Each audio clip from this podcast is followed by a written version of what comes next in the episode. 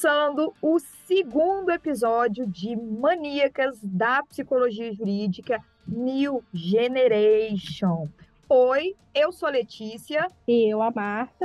E hoje a gente vai falar sobre mais um caso que teve uma grande repercussão no cenário criminal do Brasil. A gente vai trazer para vocês hoje sobre o crime de Elise Matsunaga, que também virou um documentário no estilo True Crime. Então, bora lá ouvir mais um episódio de Maníacas da Psicologia Jurídica. E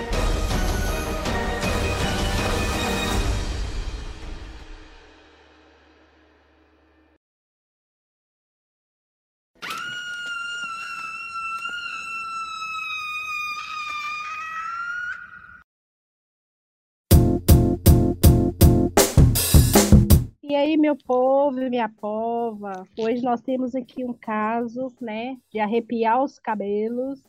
Nós vamos falar da Elise Matsunaga, né? Ela conheceu o, o Marcos, né, através de um site de relacionamento.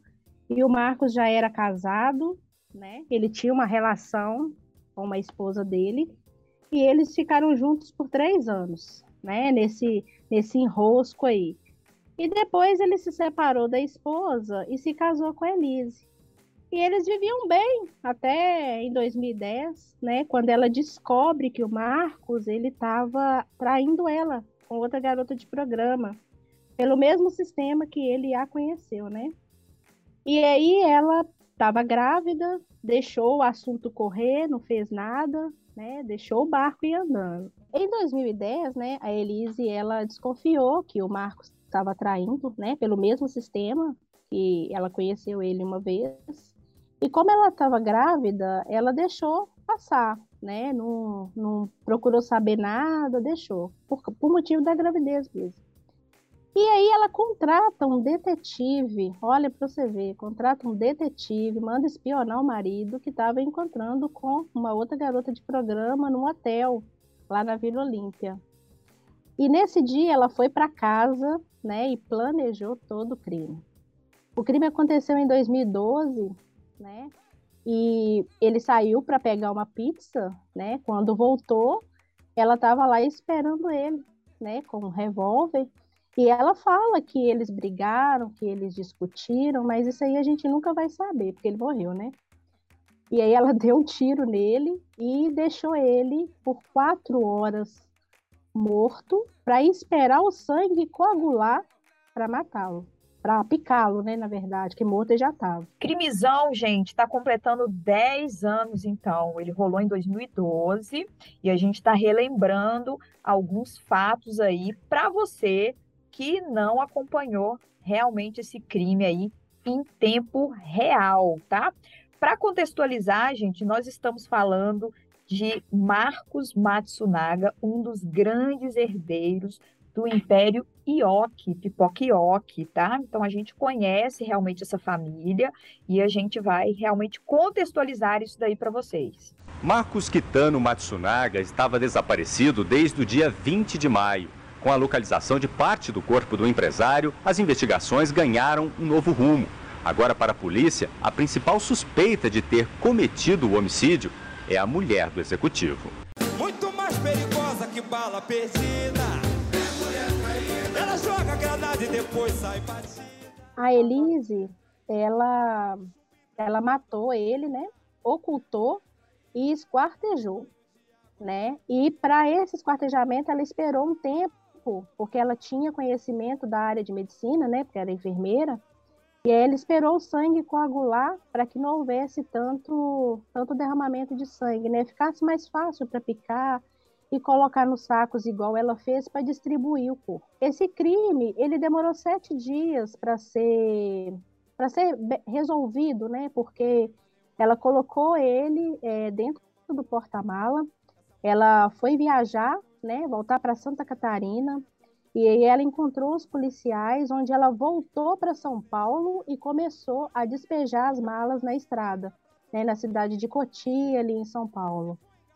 E com isso, né, é, o, o corpo sendo encontrado, ela foi uma das primeiras a ser investigada. Ela, ela parecia que tinha alguma coisa ali nela que não fechava no depoimento e tal. E aí, por fim, ela confessou. Né? Ela não teve como esconder isso. Ela cometeu o crime sozinha. Ela alega que foi por causa de infidelidade, mas na realidade não foi. A Elise matou o Marcos, né, com a arma que ele deu para ela, né, a arma de colecionador, que eles eram colecionadores de armas, e ele mesmo ensinou ela, ela a atirar. Então ela tinha excelência em, em, movimentar as armas, em usar as armas. Agora ela tá, né? Ela ficou presa. Ela pegou 19 anos, 11 meses e um dia. Né? No dia 5 de dezembro de 2016, ela foi indiciada por homicídio qualificado e ocultação de cadáver. Hoje ela se encontra em liberdade condicional, porque pagou né, um, um tanto ali da pena. Em liberdade condicional, Elise Matsunaga diz acreditar que o ex-marido a perdoou. Ela foi condenada por matar e esquartejar o empresário Marcos Matsunaga 10 anos atrás. O crime foi em 2012, no apartamento onde o casal morava em São Paulo. Elise confessou que atirou no herdeiro da empresa de alimentos IOC depois de ter sido agredida e ainda esquartejou o corpo. Condenada a quase 20 anos de prisão, teve a pena reduzida para 16 anos. O tempo restante será cumprido em liberdade. Desde que foi presa, nunca mais viu a filha, que tinha um ano na época. Ela pretende escrever um livro para pedir perdão à criança e acredita que o marido lá do além a perdoou e que deseja rever a filha. Os laudos revelados pela biografia não autorizada da Elise é de Ulisses Campbell, que escreveu um livro sobre ela e diz que ela herdou 900 mil do marido. Aí fica a pergunta: o crime foi passional, como sugere a defesa, ou assassinato premeditado? Mentirosa!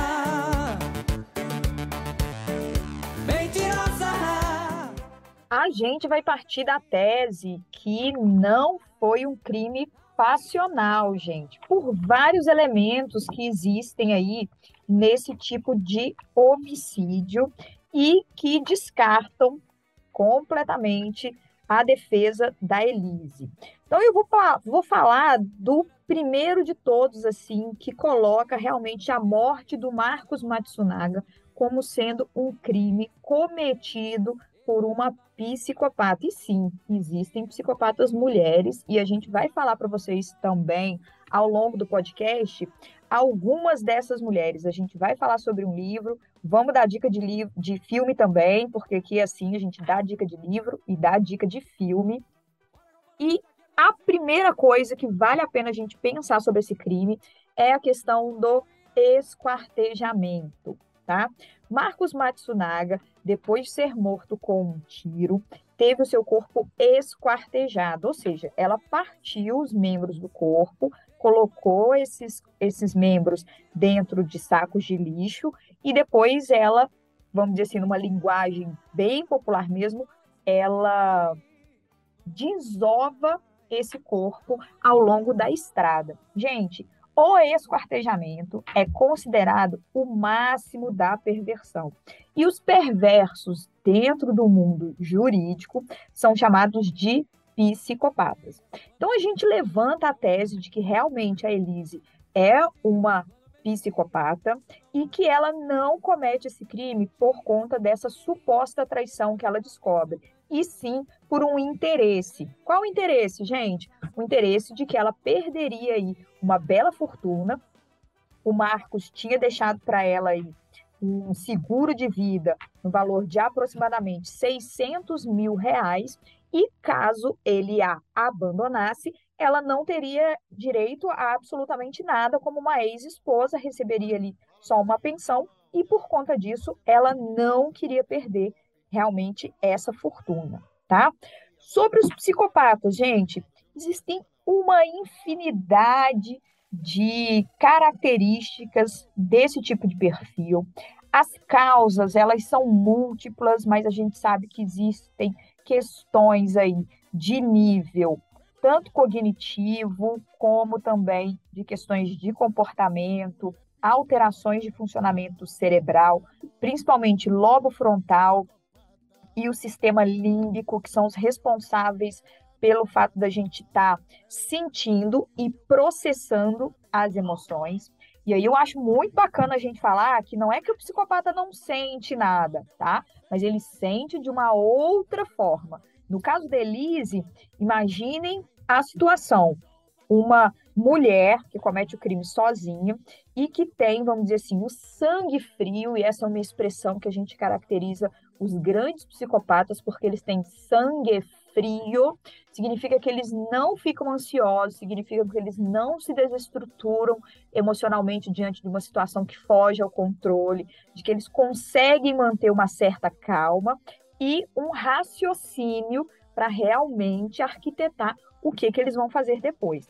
Então, vocês imaginem, então, a Elise mata ele com um tiro, tem esse sangue frio de esperar passar algumas horas para que realmente o sangue secasse, para só depois, então, ela esquartejar o corpo e retirá-lo do apartamento. Então, esses indícios levam a nossa tese aqui a dizer que ela realmente é uma psicopata, tá? Além disso, gente, foi um crime, de certa forma, premeditado, tá? Talvez a primeira parte do assassinato não, mas o esquartejamento, a gente não tem dúvida nenhuma de que ele foi premeditado, tá?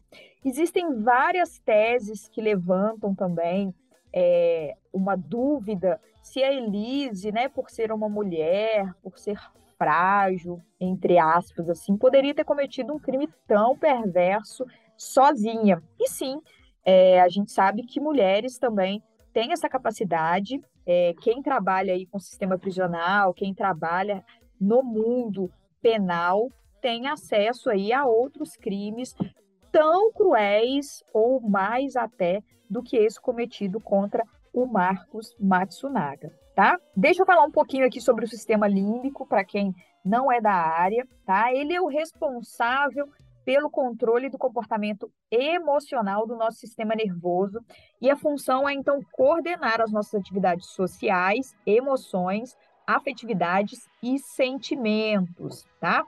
Esses comportamentos só são possíveis através de um bom funcionamento desse sistema, tá? No psicopata, o sistema límbico, ou seja, o sistema afetivo, tem um grau de desconexão. E quanto maior for esse grau de desconexão, maior o grau de frieza. Então, reforço aí porque que a gente fala que o psicopata é alguém de sangue frio. Bora lá, Marta, vamos conversar sobre algumas mulheres psicopatas aí. Quem que você traz pra gente? Temos o livro Lady Killers, né? Que é um conta história de 14 mulheres, né, com apetite para matar. São mulheres que a gente olha e pensa que é ter um estereótipo frágil, né? Sexo frágil, sensível, sentimental, mas elas são muito perversas. Lá conta muitas histórias, né, do, do que acontecia dentro da casa delas, com elas e o que elas faziam. Vamos falar sobre a Alien, Alien Worms, que foi a mulher que se tornou uma das maiores criminosas dos Estados Unidos. Ela era prostituta que matava homens, teve uma infância muito difícil e ela conhecia vários homens. E por dinheiro ela, ela matava esses homens. Ela matou sete homens e sempre alegava que era por legítima defesa. Mas o júri achou improvável que todas essas sete mortes tenham sido em defesa dela própria. Afirma que prováveis mortes, né, era motivo financeiro, ou simplesmente porque gostava mesmo, gostava de ver o sangue e a pessoa sofrer ali até morrer. Depois temos a Elizabeth Bathory, que era uma Hungria do século XVI. E aí a gente para para ver que é, são crimes antigos e que desde sempre isso acontecia. Ela ficou conhecida como a Condessa de Sangue, porque ela gostava de torturar e matar as criadas, né, que tivesse ali fazendo alguma coisa errada, que não tivesse de acordo com ela, ela torturava essas criadas, tirava o sangue. O livro conta que ela colocava numa banheira e se banhava para manter a juventude. Essa mulher que a gente olha e vê ela como frágil, ela matou cerca de 250 a 600 pessoas, 650 pessoas, e ela se tornou a maior serial killer que já existiu. É, eu queria deixar uma dica de filme também, Elias Grace, que está lá na Netflix. É muito bacana e podem assistir. Gente, tô boca aberta com esses casos, Marta.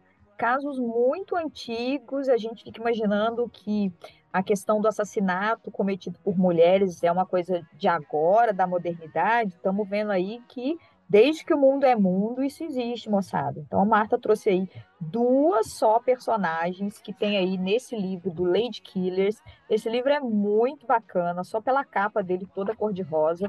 Eu acho que já vale muito a leitura, tá? E uma dica de filme, gente. Esse filme está disponível na Netflix, por incrível que pareça, temos um filme bom na Netflix. E conta a história também de um assassinato antigo, século XVIII, mais ou menos aí. E eu acho que vale muito a pena, vou fazer um comentário aqui, vou dar um spoiler sobre esse filme, tá? Do início até o final, você fica na dúvida se realmente foi Elias Grace que cometeu o homicídio ou não, tá? Então, assistam e depois a gente pode até voltar aqui para fazer um comentário sobre esse filme também, que é muito, muito bacana. Vale a leitura. Ô, Marta, vamos comentar aqui sobre o documentário, porque assim como no nosso primeiro episódio que a gente trouxe aí um seriado sobre o assassinato da Daniela Pérez, quem ainda não ouviu, corre lá para você se inteirar. A gente está trazendo mais um homicídio onde também foi produzido um documentário contando toda essa história. Você já assistiu, Marta? Sim, já assisti. E confesso que por um segundo eu fiquei com dó dela, com aquela carinha de cachorro que caiu da mudança. Mas depois eu me convenci de que ela é má mesmo. Moçada, eu preciso confessar uma coisa aqui, que é, a minha tese mesmo em relação ao crime cometido pela Elise Matsunaga é que realmente foi ela que cometeu e que realmente ela é uma perversona, psicopata, gente. Não, não adianta, não tem nada que me tire isso da cabeça mesmo. Eu defendo essa tese aí. Não tem nada que eu possa fazer por ela, porque assim, ela esquartejou o cara. Então, assim, até a parte do tiro, a gente até entende, né? E a gente vai conversar um pouco sobre o documentário, mas o lance dela de ter esquartejado o Marcos Matsunaga, aí realmente eu fiquei assim, sem possibilidade de defesa dela, né? E, ô, ô, ô Marta, me conta aí, por que que você ficou com pena dela, porque por alguns segundos ela quase te convenceu que era inocente, que tinha sido um crime passional? Isso, pela carinha de cachorro que caiu da mudança, pelo choro, o tempo todo ela querendo colocar o Marcos como errado, como um agressor, como ela se sentiu indefesa, como ela era pobre coitada. E no decorrer do depoimento, a gente vai notando que é só maldade, porque tem uma hora que ela solta um sorriso bem sarcástico. E é nesse momento que eu entendo que foi por pura maldade e sadismo. Ela é muito sádica. Ó, oh, e vou deixar uma dica também.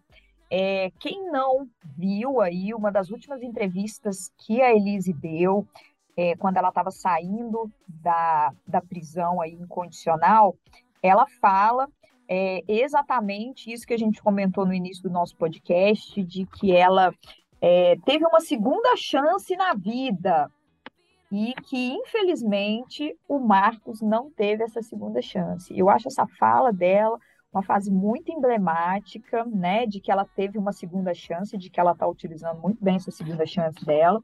E eu acho que vale a pena, quem ainda ficou com a dúvida, rever o documentário e, obviamente, ouvir o nosso podcast aqui para realmente criar as suas impressões sobre ela, tá? Esse documentário, moçada, como eu disse para vocês, ele está disponível na Netflix. Ele saiu em 2021, em julho de 2021, e a grande sacada dele é porque ele traz depoimentos, né, entrevistas gravadas com a própria Elise Matsunaga, durante as suas saídas temporárias. A gente sabe que a modalidade dos true crimes, ela está muito em alta. mas é muito difícil você conseguir gravar uma história real, né? Gravar um documentário baseado num crime, contando aí com a participação principalmente dos acusados. Então, o grande diferencial do documentário da Elise Matsunaga era uma vez um crime é porque ela própria vai contar a versão dela sobre o crime e as outras pessoas também que participaram aí da defesa e da acusação deste caso, tá?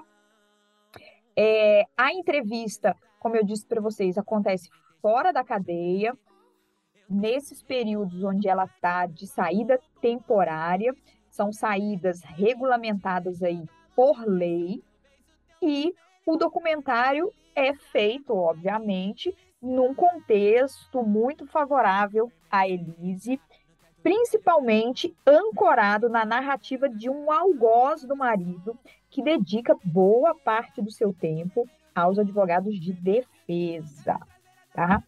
A imagem do Marcos, ela é muito defendida na série por amigos, pela família, mas a conclusão que se chega ao final de quatro capítulos é de que o empresário era infiel, viciado em prostituição, tinha um caráter fraco, foi um caçador obcecado por armas e possuía um, tempera um temperamento cruel também.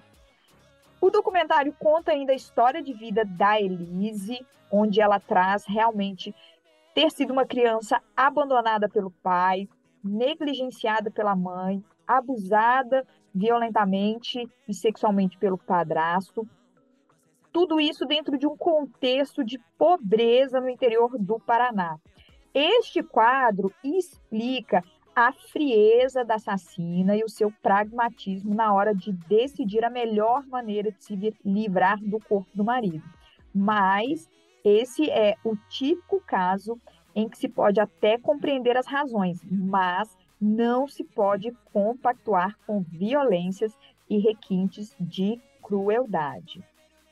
Apesar de passar boa parte do tempo dos depoimentos sobre forte emoção, chorando, é possível vislumbrar por várias vezes a indiferença de Elise em relação ao homicídio. Não fica claro para a gente no documentário se ela diz a verdade quando ela fala sobre a noite do assassinato, mas diante dos acontecimentos, conclui-se que ela agiu sob uma forte emoção quando ela apertou o gatilho. É essa parte aí que a gente consegue entender. É o espartejamento é que fica sempre uma dúvida para a gente. Dando um outro spoiler, a partir do terceiro episódio, a gente já começa a perceber aí um lado sombrio da Elise, quando ela fala que o marido comentava que nunca tinha conhecido uma mulher que não se importasse em caçar e matar animais. Ela solta um pois é, seguido de uma risada irônica, que é o que a Marta comenta. No final da obra, ela detalha um único desejo, que é se reaproximar da filha, que hoje tem aí 11 anos de idade.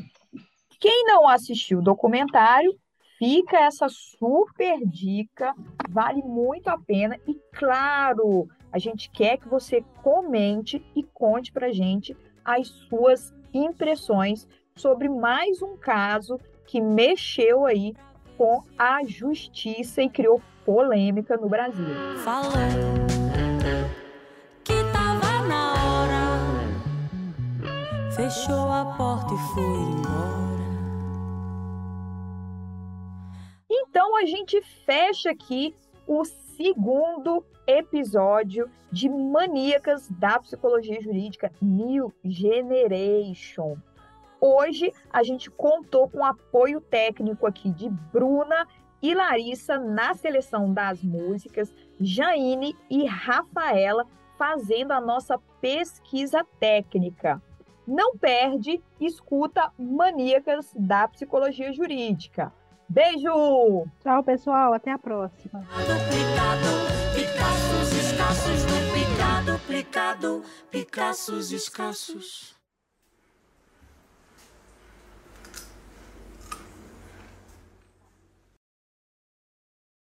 Ponto MP3, produtora de podcasts.